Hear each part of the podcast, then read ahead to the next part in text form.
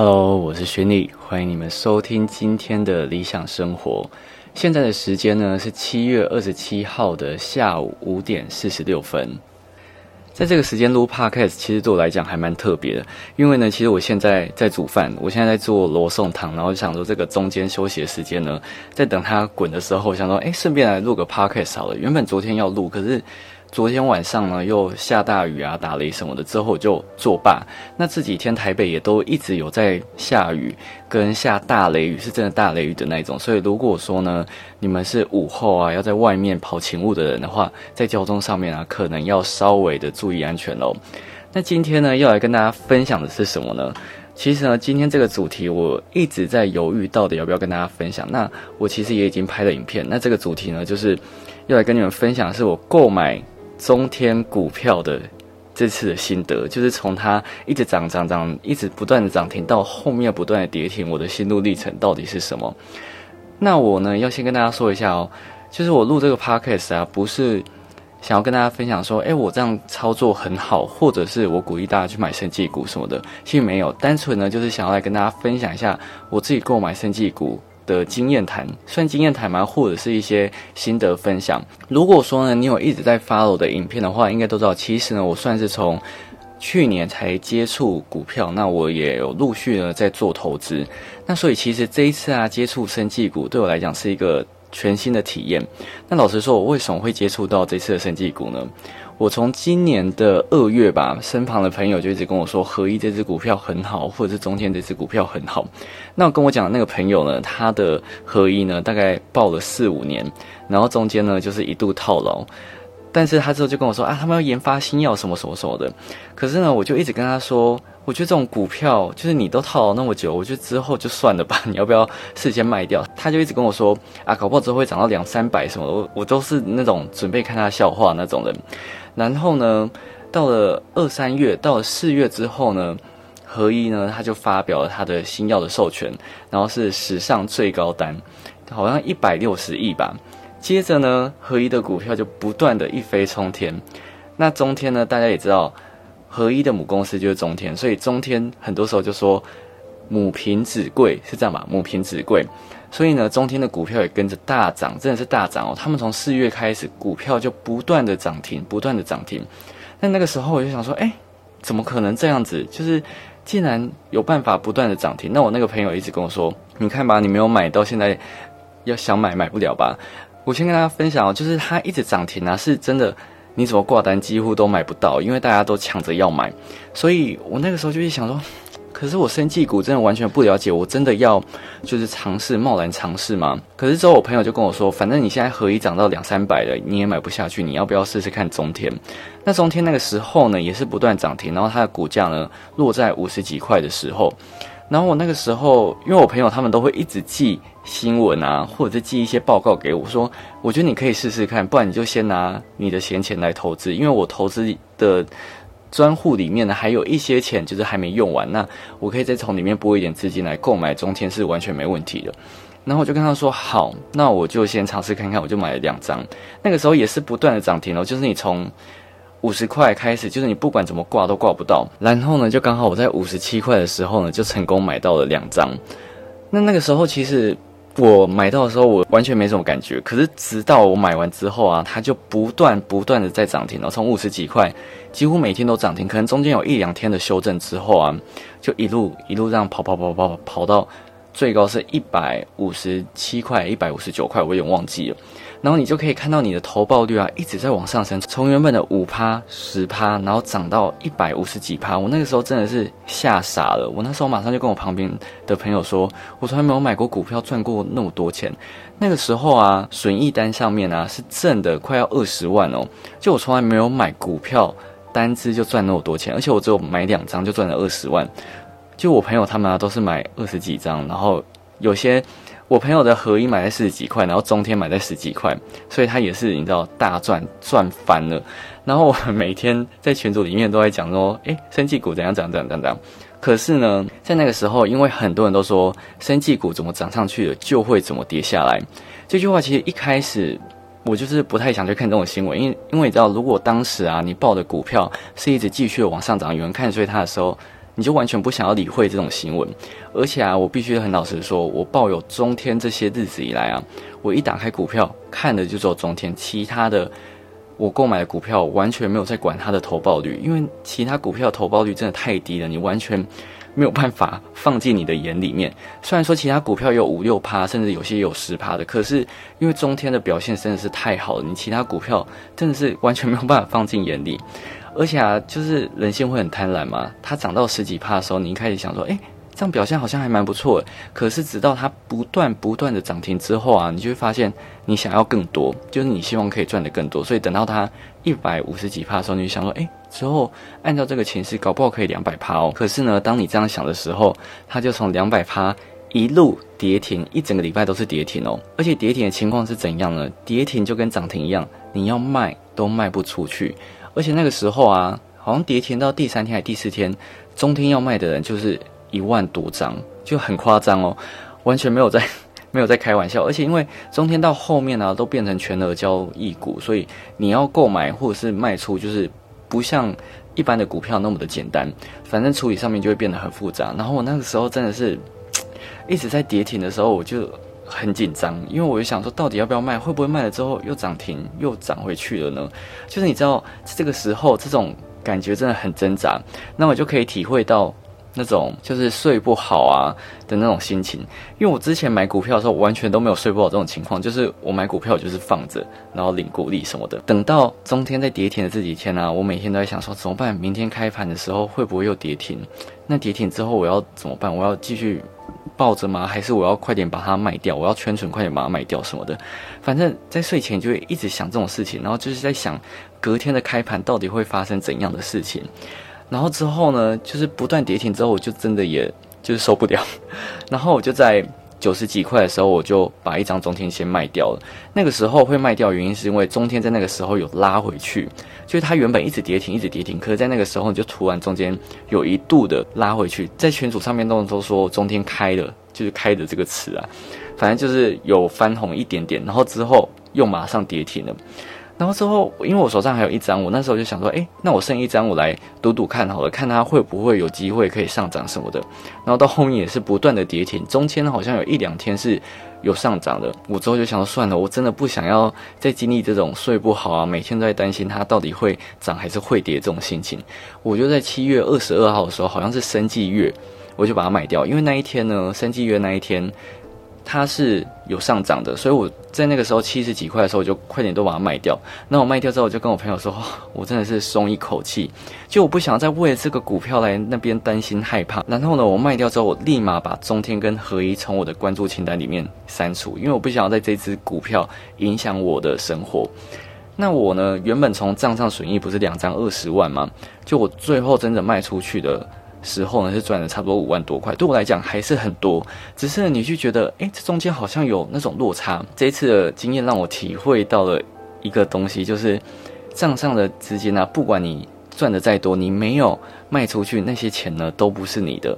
就有时候你听这些话，你就觉得这不是废话嘛？可是当你真的在经历这些事情的时候啊，很多东西你是没有办法抽出身的。就是呢，你真的要经历过之后，你才有办法了解。当初的想法是什么？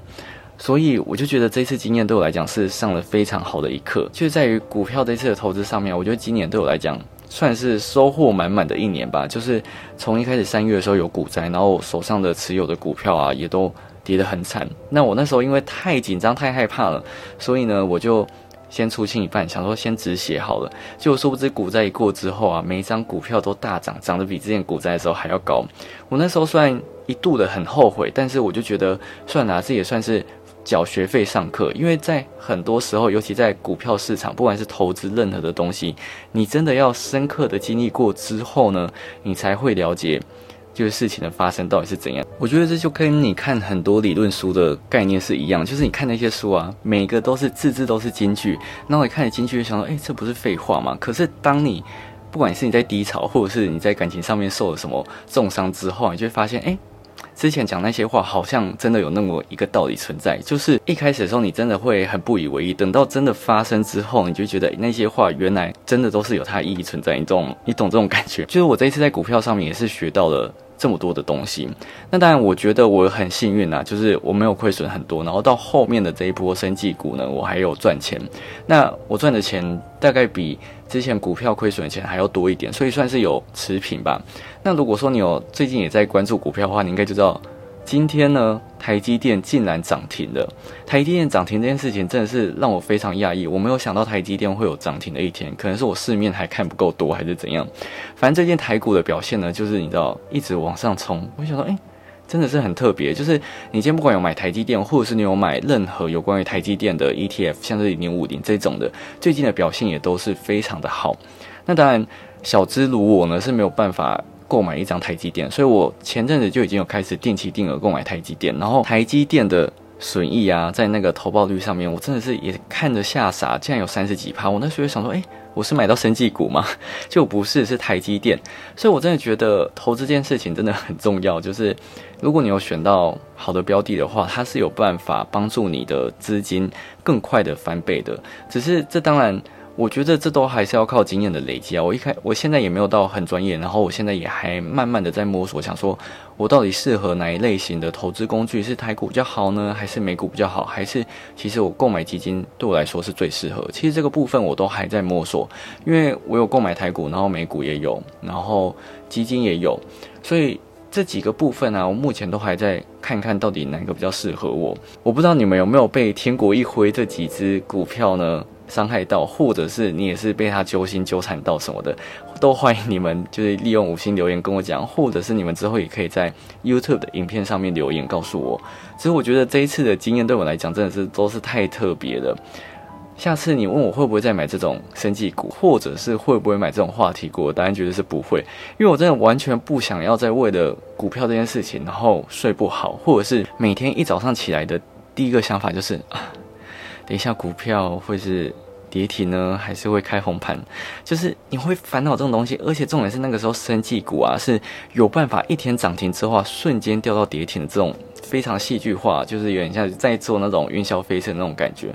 所以我真的完全不想要再体验这件事情，我就好好的持有，我觉得手上可以长期持有的股票就好了。就我不想要再担心受怕，我真的是小小心脏完全承受不住这种事情。那也欢迎你们呢，就是跟我分享，就是你购买股票之间有没有什么让你印象很深刻的经验啊，或者是什么的。最后呢，我们来念一下 Pocket 上面的五星留言哈。而且我发现我最近多了一个一星的留言，我觉得很难过。好，我们先来念一下，第一个是优质好节目，敲碗网购神卡，喜欢现金回馈卡，比较直接，而且不会有点数兑换的期限的烦恼，可否？麻烦大大专门做一篇网购声卡的比较，谢谢。会有的，现在已经在准备了。就是因为评比这种东西啊，是要比较花时间，所以我通常都会有比较长一段时间会在做评比的东西。所以呢，网购的东西会有，就是在八月的时候会上线，就是大家可以再稍微期待一下。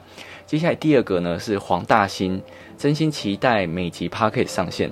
勋丽在 p a r k e t 谈话，感觉像。一位真心我的好朋友，苦口婆心分享自己的经验还有看法。谢谢你用心为我们这些 free rider 整理相关的资讯。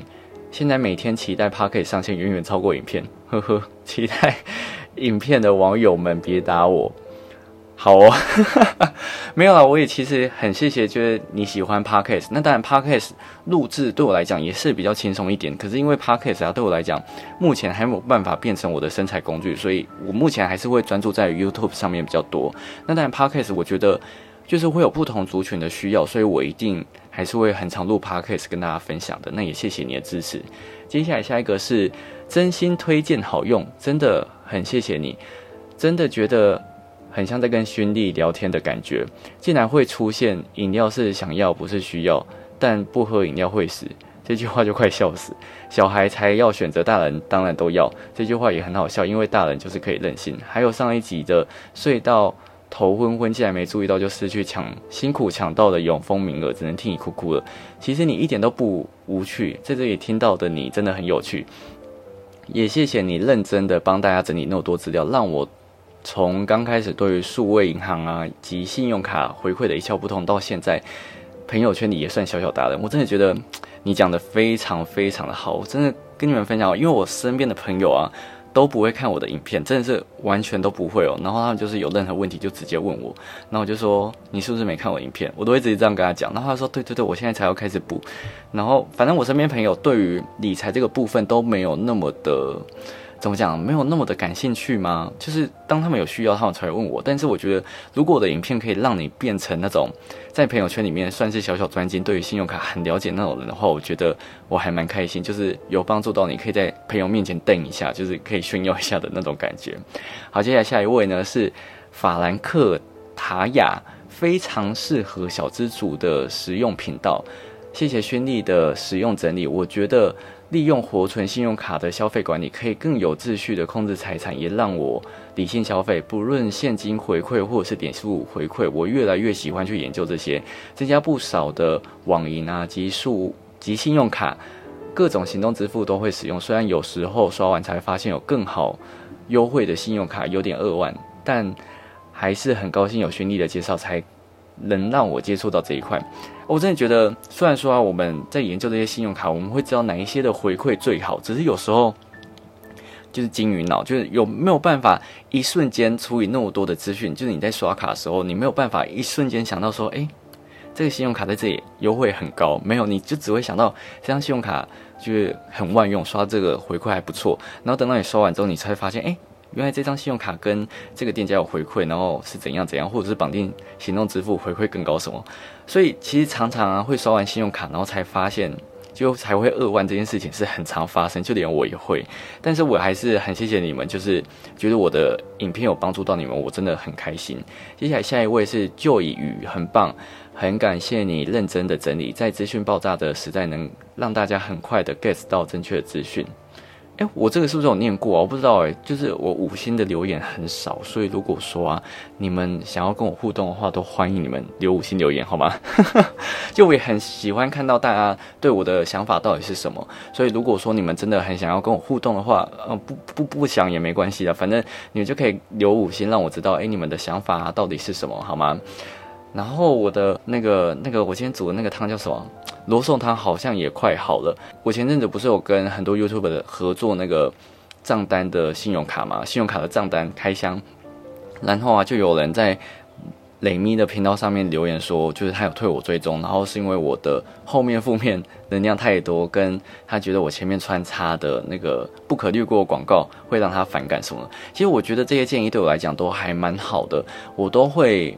去吸收，那当然会不会做改变，还是以我自己的频道为主嘛？我会期待我频道有一个新的走向，那当然大家的意见呢都会纳入我的考量里面。那我真的很抱歉，就是之前就是我很爱散发负能量这件事情，就是我每次到片尾我就觉得很放松，然后就想要聊天，然后就不小心会想到就最近发生的这种不好的事情，就好像变得我好像在跟朋友抱怨，所以可能有些人会觉得这个部分呢比较。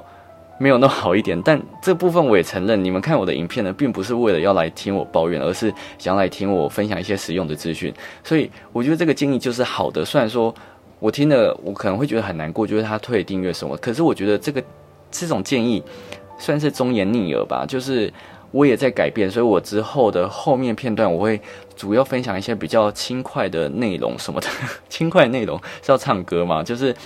我尽量会分享一些我觉得大家会想要听的，然后比较没有那么压力的感觉。所以呢，我觉得你在 p o c k e t 上面也可以比较听到轻松一点的内容啦。所以我之后的频道也会慢慢的改进。那如果说你们有任何的意见的话呢，也都欢迎分享给我。好，那我要真的去看一下我罗宋汤到底做怎样。今天晚上呢吃罗宋汤，我就觉得嗯很开心。好，今天影片不是影片，今天的 p o c k e t 跟大家分享到这边，我就下一集再见喽，拜拜。哎，怎么讲拜拜不对的，不是我们就下一集再见喽，拜拜。